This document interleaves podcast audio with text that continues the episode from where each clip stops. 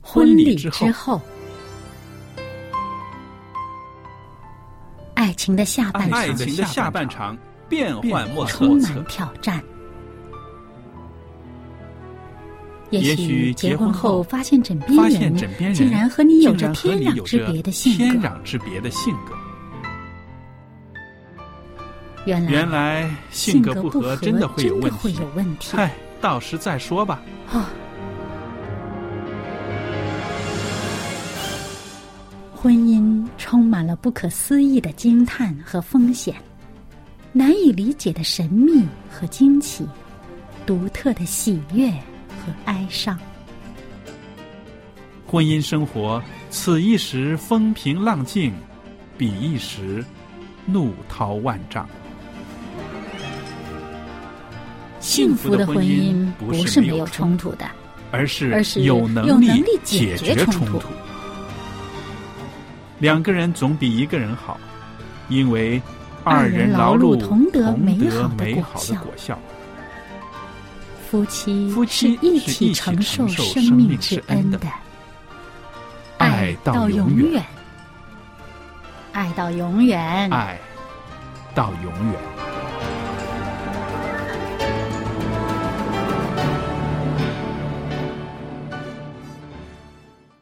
听众朋友们，大家好，我是肖佳丽。您现在收听的是希望之声福音电台，为您主持的节目是《婚礼之后》。那今天呢，在《婚礼之后》的节目里边呢，我和小燕都在播音室里面要跟大家谈谈啊，婚姻中的一些喜怒哀乐。小燕你好，您好，大家好。那我常常说，我们在这个婚礼之后的节目里边呢，跟大家谈婚姻生活中的喜怒哀乐。我相信啊，你也是结婚不少年了，我也是结婚不少年。我们听众朋友很多呢，都是啊在婚姻中的人，嗯，他们也是写信来的时候呢，会跟我们分享一些他们的一些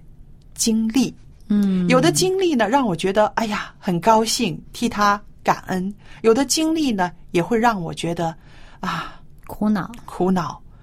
希望可以为他分担一些什么。嗯嗯，所以我就是说，婚姻生活真的是如人饮水，冷暖自知，嗯，对，是吧？那我今天呢，要跟大家啊、呃在这儿呢谈的一个题目，就是说关于语言暴力，它为婚姻带来一个怎么样的伤害？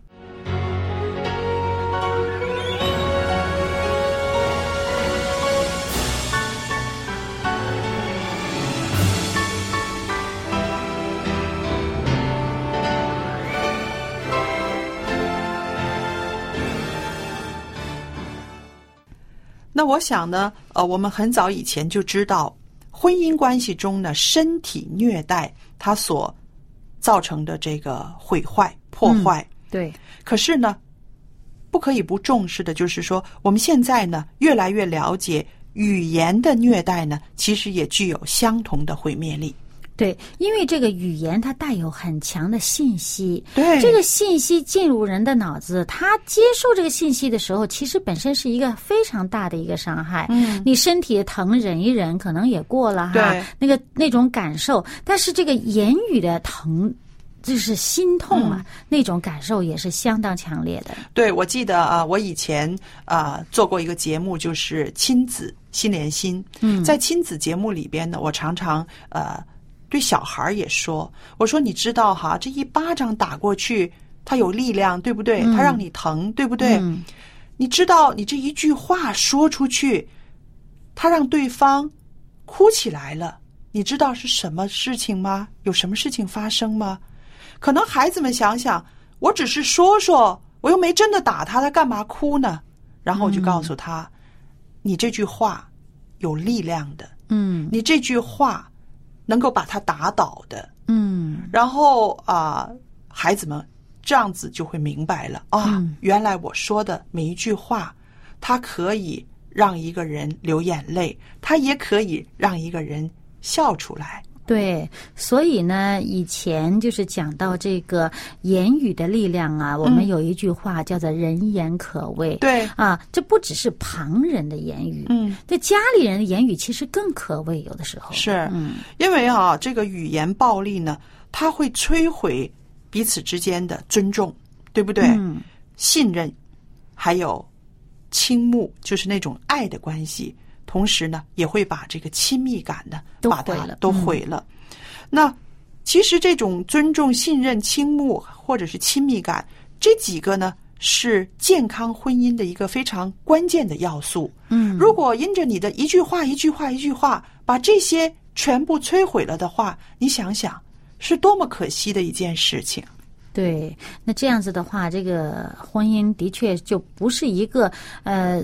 让大家觉得好像有一个伴儿啊，嗯啊、有一个配偶啊，有一个爱人的那种嗯感觉了。那个那个婚姻变成一个很痛苦的事情了。是，嗯，呃，我有一个朋友，他是呃一个呃菲律宾人，嗯，那么他跟一个某一个亚洲国家的一个男人结婚了。那么他有一阵子呢，呃，他就是常常说，他说：“你们看我先生挺好的，呃，但是你知道吗？他使用言语暴力，他在家虐待我。 开始的时候呢，我以为是啊，他开玩笑，啊、以为他说话夸张了哈，啊对，以为他说话夸张了。后来呢，他说了几次之后，我说，呃，我说是不是真的？我说 Maria 是不是真的？你告诉我。然后他说真的，然后他就是跟我说啊、他常常说我呃笨蛋，他常常说我呃没用，呃，怎么这个东西都不会？然后后来我就跟他说，我说那我们试一试，这样想一想，你们是国际结婚，嗯，是际国际婚姻，国际嗯婚姻、对，不是国际结婚，国际婚姻，两个不同国家的人。嗯我说，也许在他的这个国家里面，这样子说老婆是司空见惯的，嗯是一个口头禅。嗯，不我带说有伤害性。对、嗯我说，但是呢，你呢，可能觉得这个是不能容忍的。嗯那还有一个是什么呢？确实，在这个文化差异上，你们有一个鸿沟。嗯，有一些事情他想你做得好，可是你按照你自己的习惯做，可能做的达不到他的要求，嗯他可能会生气，嗯说是笨蛋，嗯，你怎么嗯这么低能，做不好这些事情？嗯我说会不会问题是出在这些地方？嗯可能没有牵扯到这个啊，他不爱你，或者是他嫌弃你等等。嗯后来他想想，觉得有道理，嗯，嗯他说。是啊，我从来没有这样想过。我只觉得他讲这些话就是看不起我，就是贬低我，嗯所以我很恨他。我说你试一试，从另外一个角度，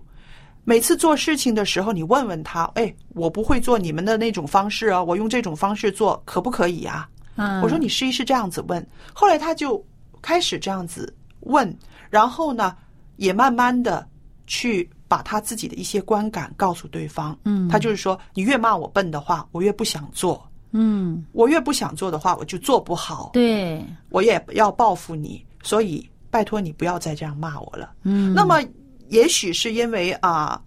这样子的一个互动了，一个沟通了，慢慢的，她丈夫也了解到这个老婆不能骂的、啊还有呢，她也是很谦卑的，愿意去请教你们的方式是什么。嗯，所以这个段婚姻呢，跨过了那个很痛苦的那个阶段，嗯后来呢，相安无事，现在也恩恩爱爱了。嗯所以我自己在想啊，我自己就在想，这个如果当时她丈夫还继续的这样发展下去，我想他们这段婚姻恐怕是凶多因为吉少因为了。你对这个呃对方的表现啊，嗯就是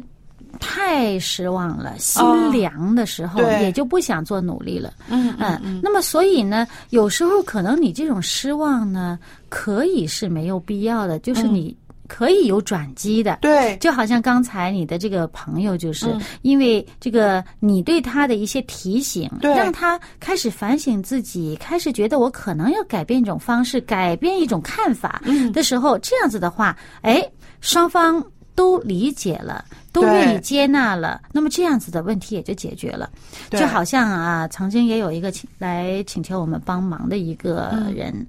他就是一天早上哇，简直气愤的不得了啊，恨不得就要去跟他先生要去提离婚了呢。然后他是气愤在哪里呢？他就说他的先生老说他神经病。哦，嗯，他他说动不动先生就说他神神经病，然后他就觉得你看，难道我真神经病吗？我绝对没有神经病，他就是这样子的啊，好像这个呃欺负我哈，老这么说我，我受不了了，受不了了。嗯，其实后来我们就跟他说，你这是不是他的口头禅？嗯，根本其实他说这句话呢，没有任何含义的，他只是顺口就把它说出来了。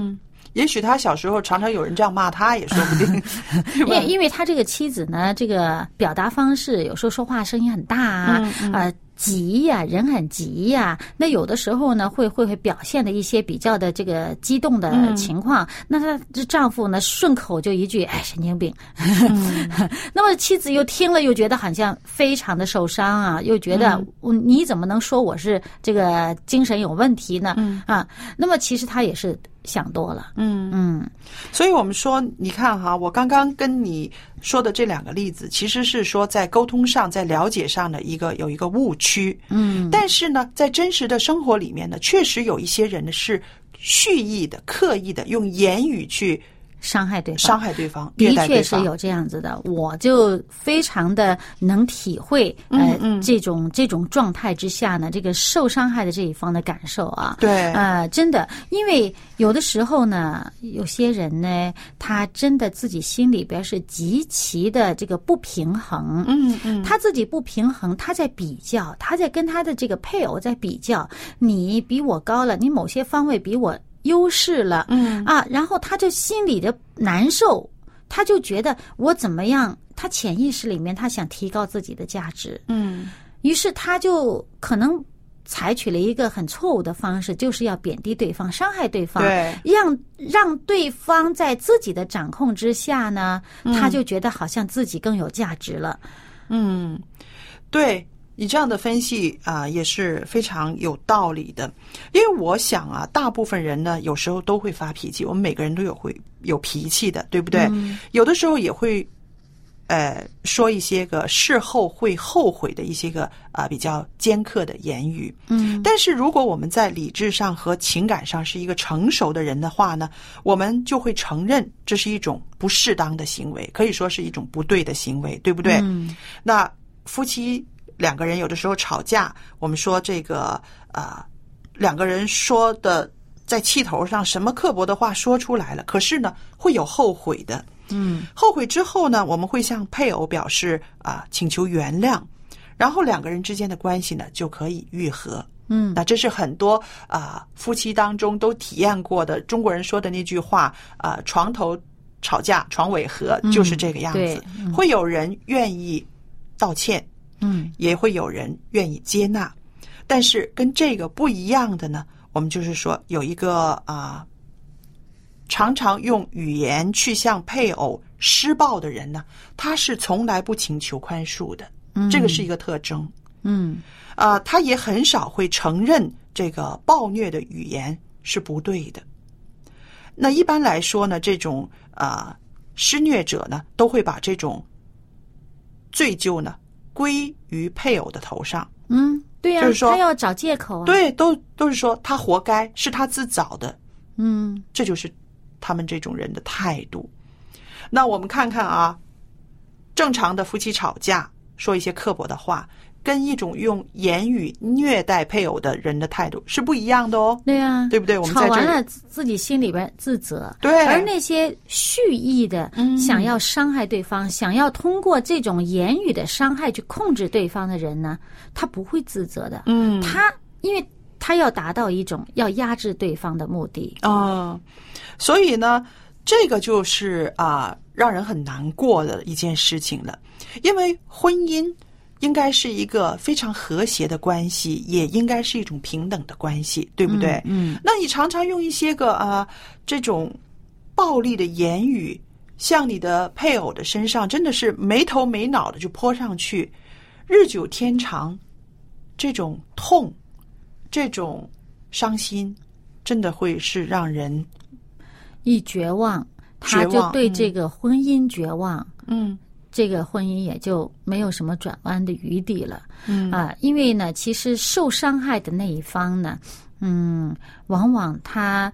他能够仍然维持这这段婚姻，是有一些他是觉得这个婚姻有一些价值在那儿，嗯比如对说是为了啊、呃家里的孩子啊，或者是为了老人呐、或者嗯为着某种原因，他还可以忍耐。嗯但是，一旦到了那些能够使他坚持下去的原因都已经改变了，或者说不是那么重要的时候呢，嗯，他就很难再忍受下去了。是的，其实这个语言暴力它就是一场战争，因为呢，这个语言带着这些个虐待的这个因素发出去的时候，它就是一个武器，对不对？嗯绝对是他是想用这个武器来啊、怎么样？来贬低对方，来让对方难过，然后再把这个罪疚感堆到对方的头上，是不是、嗯嗯啊？错的就是他，让对方看起来非常的啊、可怜，很没有办法可以自己其实就是想要压制对方的那种，对因为有些人呢，像以前呢，啊、比较容易出现的一种是什么呢？我们中国人有一种这个男人呢，呃，是要好像。比较的，呃，在家里面是要占一个主导地嗯位的时候，如果他的妻子学历高一些呀，家庭条件好一些呀，嗯对啊，那么结婚以后，这个男的如果他很在意那种所谓的尊严感呢，他就会心里不是太平衡，有的时候呢，会发展到一种地步，就是喜。潜意识里面有意无意的，他要去压制对方，要打击对方，让对方呃在自己的控制之下，于是呢显得自己会高一些。对啊，那么其实这种心态是很不平衡嗯的，为什么呢？因为他心里边儿觉得自己好像差，嗯，对，自我价值感低，没有了自我价值感，啊，被对他方觉得全自部己哎呃他贬低了，嗯嗯对。嗯。那么呃，其实去去呃。用这种语言来向对方施暴的人，他自己自我价值感也是低的，嗯，他自己缺乏自信，对，他就是选择了这么一个错误的方式嗯来增加自己的自信心。对，所以我们就看到啊，在中国的古代的社会里面，有的时候男人就是这样子一个大男人啊，说话大大咧咧，他可以伤人。可是你有没有看到，在现代社会里面，有很多公主病的做妻子的、是有，也犯这种毛病啊，嗯，是不是？对啊，动不动就是大呼小叫的，把一个丈夫欺压的像什么似的，对不对？嗯嗯所以我觉得啊，为什么人总是在这种无知里边去打转，嗯，总是用这种啊这么不合理的方式对待自己身边真爱自己的人呢？嗯，呃，我觉得有的时候可能是他们本身也不知道什么样的方法正确，嗯他用了一个很惯性的方法这样做了，嗯，呃，可能他的。以前的原生家庭，呃，本身可能也会有这种言语上的这种彼此的呃攻击，是那么他就很自然的呃承袭了这样的一种模式，嗯，然后在自己的婚姻当中表现了出来。对，我看了一篇文章呢，他就这样分析那些个语言施暴者，他说，呃，他们都是自尊极低的人，在情感上呢，他们都不像表面上那么坚强、那么自信，或者是对自己满意。在内心里边呢，他们就像是一个小孩子，拼命挣扎着要长大成人。他们拼命的搏斗，想要证明自己的价值，但是所用的都是不适当的方法。他们借助贬低他人来抬举自己的自尊，真的很可悲，很可悲，是不是？他没有自我认识。这些就是人对、嗯这些人真的需要认识上帝，对啊因呀、为因为他如果认识了上帝之后，他就知道他在上帝的眼里是非常宝贵的。嗯，上帝很珍爱他，嗯耶稣为了他一个这样子的人，也愿意被钉十字架。嗯，所以呢，呃，当他自我价值感提高了对以后，他就不需要通过打压别人来证明自己多高了。是啊嗯，那么呃，还有呢，就是说，当他感受到这种爱的这种包容的时候呢，嗯呃，他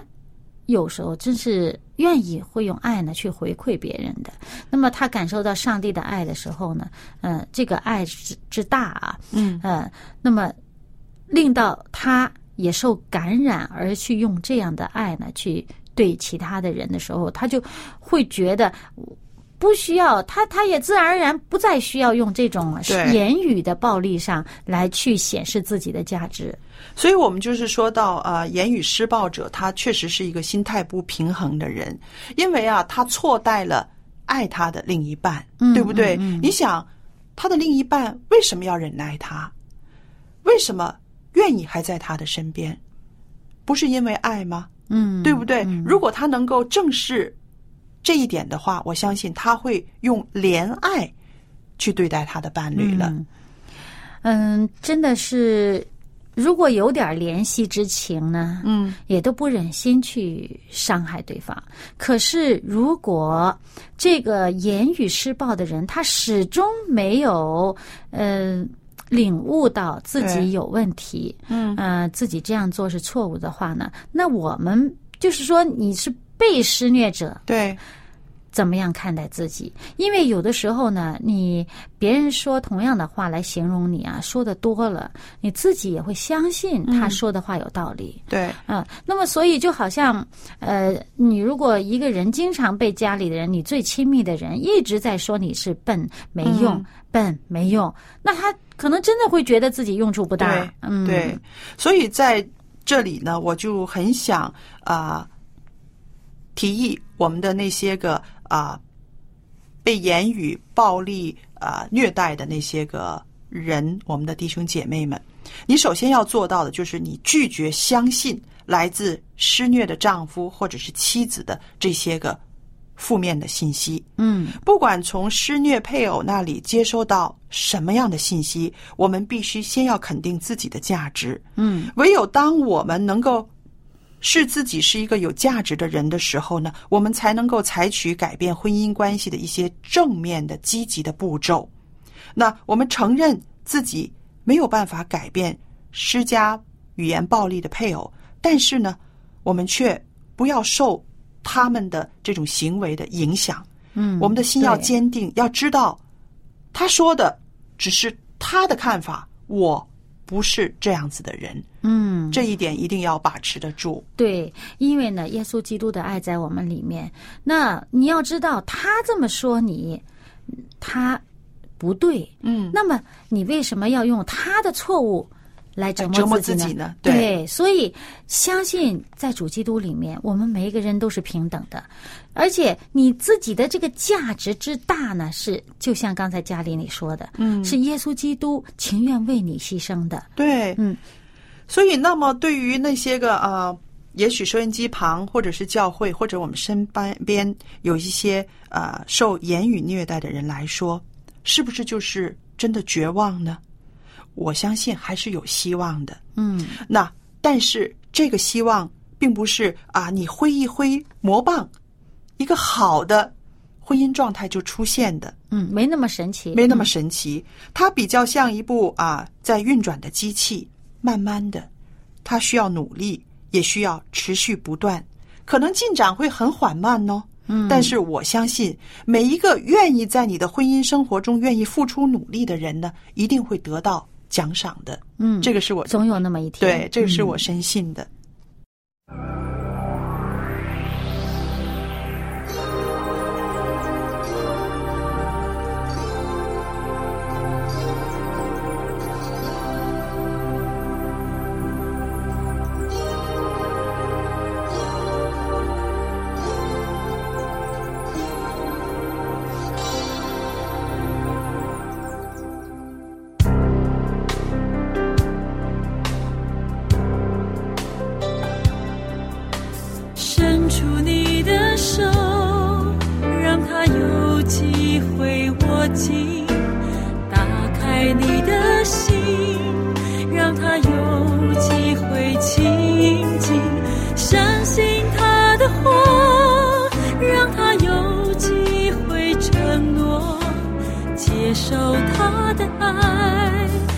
他有机会证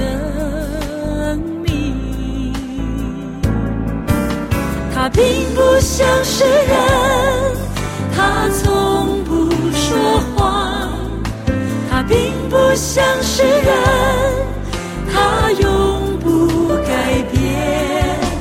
上帝的心愿意等你，愿意等你。上帝的心等你，愿意，等你愿意，等你愿意，伸出你的手，让他有机会握紧，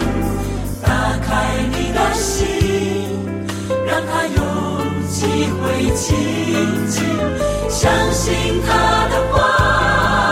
让他有机会承诺，接受他的爱，让他有机会证明。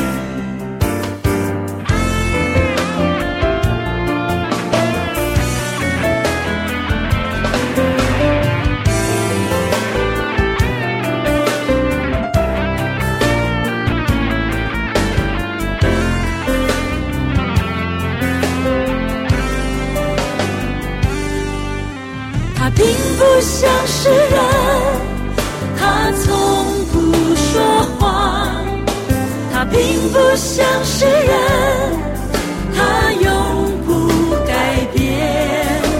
上帝的心愿意等你，愿意等你，上帝的心等你，愿意。等你愿意，等你愿意，伸出你的手，让他有机会握紧，让他打开你的心，让他有机会亲近，相信他的话，让他有机会承诺，接受他的爱，让他有机会证明。有机会让他证明，证明，有机会让他证明。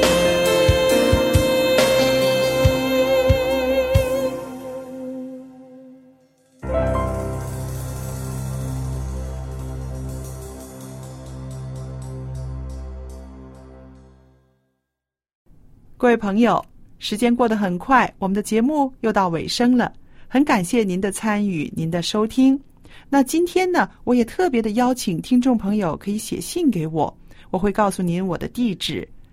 来信的时候，您可以谈谈您的生活，谈谈您在婚姻生活中所有的喜怒哀乐，让我可以分担您的忧愁，可以分享您的喜乐。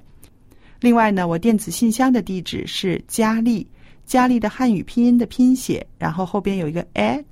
v o h c v o h c 点儿 c n，我就可以收到了。好，今天的节目到这要结束了，谢谢您的收听，愿上帝赐福与您和您的一家人，我们再见。